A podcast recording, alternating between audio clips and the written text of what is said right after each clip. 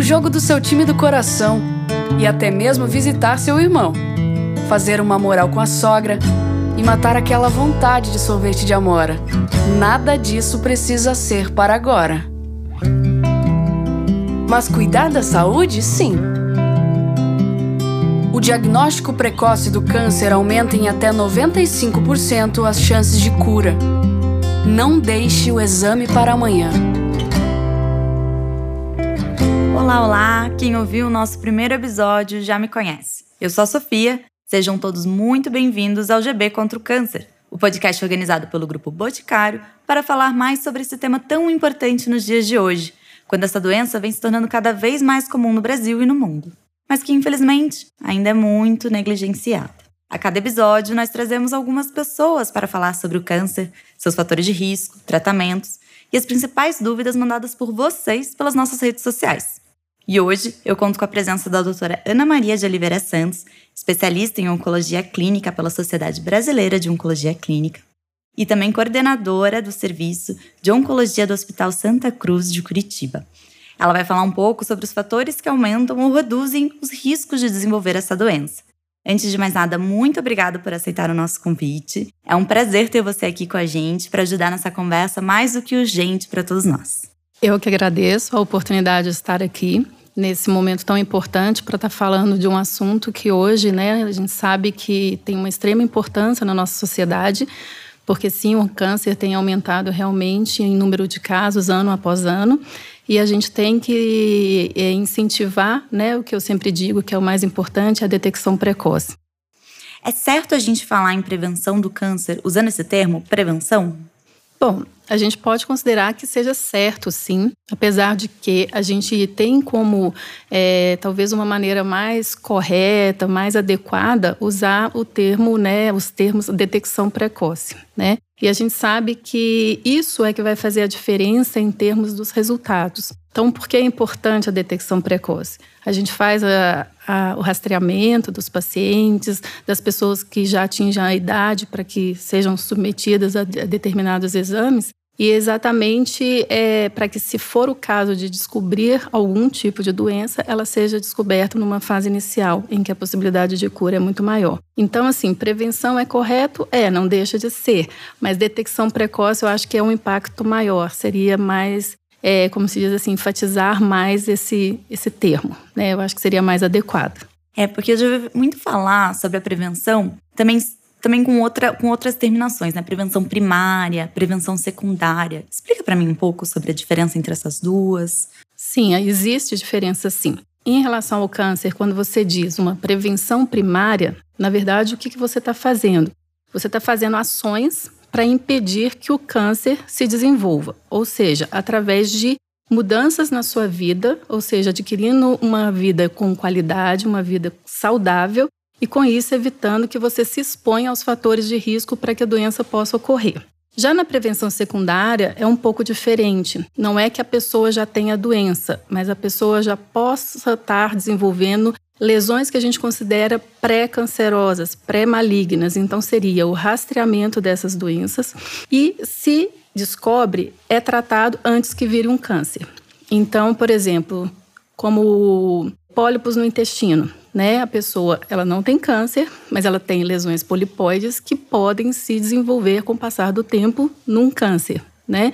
Lesões relacionadas ao HPV, que é um vírus que a gente sabe que está fortemente relacionado ao câncer de colo de útero. Então, a realização, por exemplo, de um Papa Nicolau pelas mulheres, isso é de extrema importância. Então, isso é que a gente chama de prevenção secundária. É o tratamento de doenças que poderiam se tornar cancerosas, né? Que sejam consideradas as doenças pré-malignas. E dentro ali, quando você falou sobre, sobre a prevenção primária, você falou os fatores de risco, né? Quais são os fatores de risco? Quando a gente fala sobre câncer, a gente fala muito sobre isso. Exato. Então, fatores de risco a gente tem diversos, né?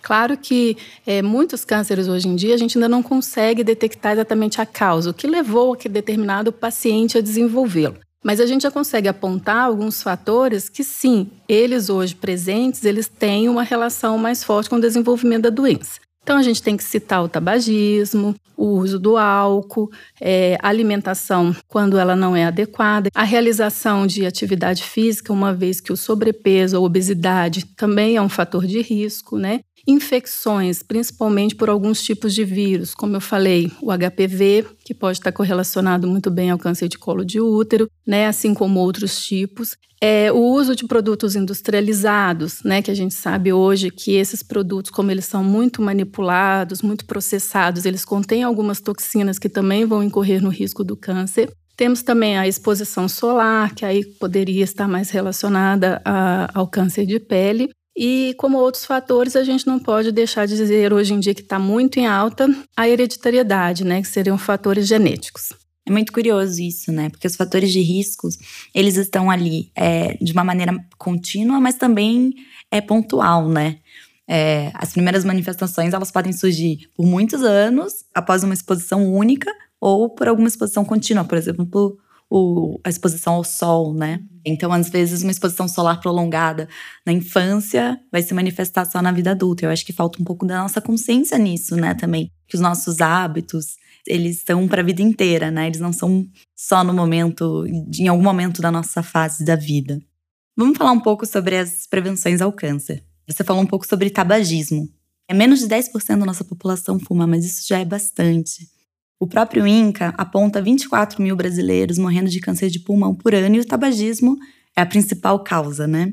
Conta um pouco pra gente sobre a importância de se conscientizar sobre o tabagismo nesse, nesse caso. Sim, então o tabagismo a gente sabe que realmente, né, o tabagismo ele não é bom, né, para, na verdade, nenhum tipo de patologia, vamos dizer assim, que possa vir a ocorrer, né, para uma pessoa ao longo da vida. Claro que aqui a gente está focando relacionado ao câncer, mas sabendo que ele também pode causar outros tipos de doença. Mas com relação ao câncer, porque o tabagismo ele é considerado mesmo como se fosse até mesmo uma doença, sabe? Hoje em dia é muito usado esse termo doença crônica, que é uma doença crônica. E apesar de menos de 10% dos né, da população é, ser tabagista, a gente sabe que existe o tabagismo passivo, né? Então não é só a pessoa que fuma que teria o risco, né? Pessoas que estão próximas a ela, expostas à fumaça, inclusive por conta da fumaça do, né, do, do cigarro ou mesmo de outros tipos de, de tabagismo, poluírem o ar, né, em que a gente respira. Então, por isso, acaba aumentando o risco para um maior número de pessoas, ou seja, não só aquelas que fazem o uso pessoalmente.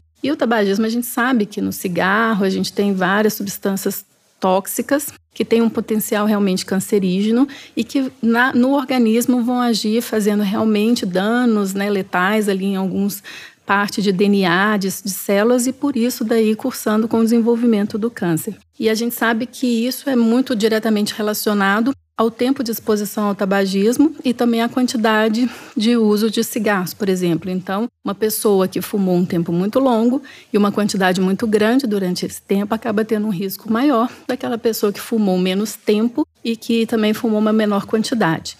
E muitas vezes os pacientes perguntam: Poxa, mas eu já fumei durante 50 anos, agora que eu já estou mais velho, eu justifica eu parar? Uhum. Claro que justifica. A gente né? escuta muito Porque isso, aliás. isso a gente sabe que tem diferença, né? Então, assim, eles pensam que talvez isso agora não vale mais a pena, que tá tudo perdido, mas não tá, sabe? Faz a diferença. Então, acho que para o tabagismo a importância é, é, isso: é realmente tomar medidas, que hoje a gente sabe que tem várias formas de conseguir cessar o fumo, né? Porque realmente ele tem um potencial muito grande. E tumores que estão mais relacionados ao desenvolvimento, a se desenvolverem a quem usa, né, faz o, é, o uso do cigarro, é o de pulmão, obviamente, mas também temos os tumores de cabeça e pescoço, que é bastante comum né, ser feito, se desenvolverem nos pacientes que são tabagistas pesados. E esses podem ser relacionados aí à cavidade oral, laringe, faringe. Quando a gente esses, faz, né? fala cabeça pescoço, seria exatamente orofaringe, língua, né, a própria cavidade oral como um todo, né? Então, são os tumores de cabeça pescoço que são mais frequentes relacionados a isso. Laringe também. É ruim para o ambiente e ruim para o ser humano também. Exato. Diz um pouco pra gente também sobre alimentação saudável. Eu acho que quando a gente fala sobre prevenção, a gente sempre associa a alimentação, a qualidade de vida, a gente sempre associa a alimentação. Uhum. Qual a importância da alimentação nesse processo? Então, a alimentação eu já vou vinculá-la à importância da questão do peso, né? Porque se hoje você tem uma alimentação saudável, uma alimentação que seja rica em vários tipos de nutrientes, com alimentos saudáveis, você tende a ter um controle melhor do peso, porque a gente sabe que o sobrepeso, ele realmente tem uma forte relação com o desenvolvimento do câncer, porque as pessoas obesas, elas tendem a produzir uma quantidade maior de hormônios que podem estar relacionados a realmente a, ao desenvolvimento das célula tumoral.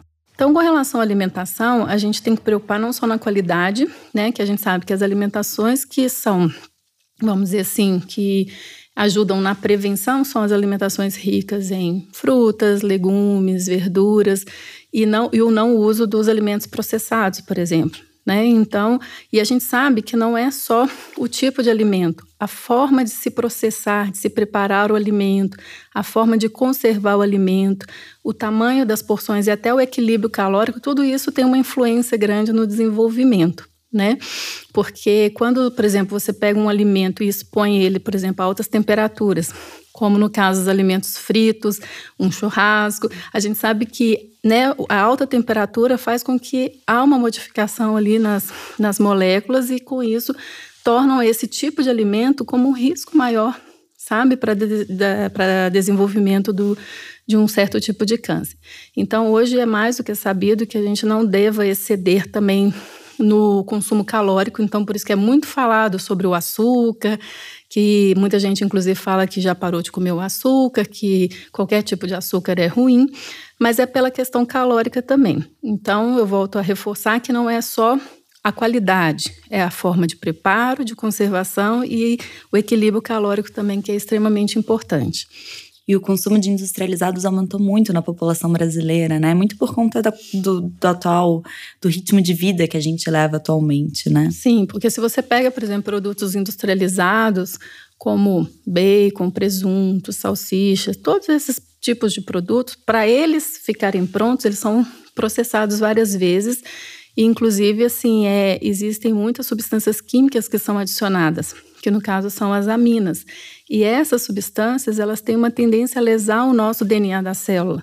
E com isso, essa célula torna-se aberrante e mais propensora a desenvolver, a se transformar numa célula cancerosa do que permanecer como uma célula normal. Então, por isso que esses tipos de alimento, apesar de serem muito práticos para o dia a dia, para essa vida louca de todo mundo, que é muita correria, trabalho, casa, família, mas realmente eles não são nada saudáveis. Né? Então, a gente deve tender a evitar o consumo desses alimentos, principalmente em grande quantidade. Quando você faz essa relação ali da alimentação saudável com a questão do peso, a gente também não pode deixar de falar das atividades físicas, né? Da prática de atividades físicas.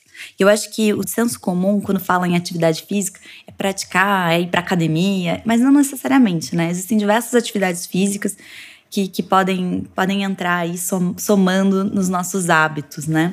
Exatamente. Então, assim, hoje em dia, quando a gente fala, ah, tem que fazer atividade física, tem que malhar, e, mas muitas pessoas falam, poxa, mas às vezes nem condições eu tenho, nem de tempo, nem financeira para estar tá frequentando uma academia. Mas não precisa disso, né? É conceituado assim que 30 minutos, cinco vezes por semana de exercício físico. Não é nem todo dia. É, seria satisfatório, e nem muito tempo. seria satisfatório para proteção. O que, que pode ser isso? Você não tem como ir a uma academia, uma caminhada na rua mesmo. Ah, você vai trabalhar, em vez de usar o elevador, usa a escada né? Você vai num shopping ou vai em outro local, em vez de você parar o carro ali do lado, você para um pouco mais longe e caminha. Então, assim, a gente tem como, às vezes, fazer umas substituições que são que às vezes nem passa pela nossa ideia de que isso funcione, mas que já são importantes nesse processo, sem precisar de muita coisa, na verdade. Nossa, né? eu tô achando ótimo. 30 minutos, cinco vezes na semana. É, pode tá ser uma caminhada, fácil. vamos subir escada. Às vezes todo mundo, às vezes tem né, uma escada no trabalho, no próprio onde mora, né? Então, fazer ali, tipo, é, esse processo assim ajuda sabe? Já é considerado um nível de atividade física. Não precisamos de nada muito sofisticado para poder ter o resultado. Não precisamos, nem caro. Exatamente. Bom, doutora, o INCA também alerta bastante sobre o aleitamento materno. É a primeira ação de alimentação saudável, né? O INCA mesmo sugere que a amamentação até os dois anos ou mais, sendo exclusiva até os seis meses de vida da criança, protege as mães contra o câncer de mama e as crianças contra a obesidade infantil. Sim, então assim, a amamentação ela sim é um fator protetor.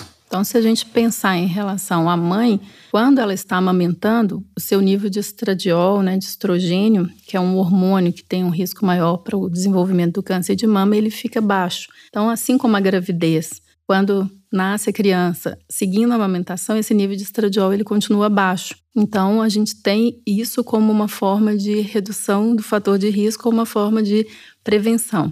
Para a criança, eles consideram é, também a importância, porque existem os tipos de câncer infantil, e mesmo futuramente, né, quando a criança se tornar adulto, porque a gente sabe que o leite materno é um dos alimentos mais saudáveis, né? E é claro, eles colocam essa faixa de até dois anos de uso né, do leite materno, mas claro, se não, isso não é possível, como a gente sabe que pela rotina do, né, do dia a dia e tudo, as mulheres retornam ao trabalho né, bem antes, mas que pelo menos até os seis meses.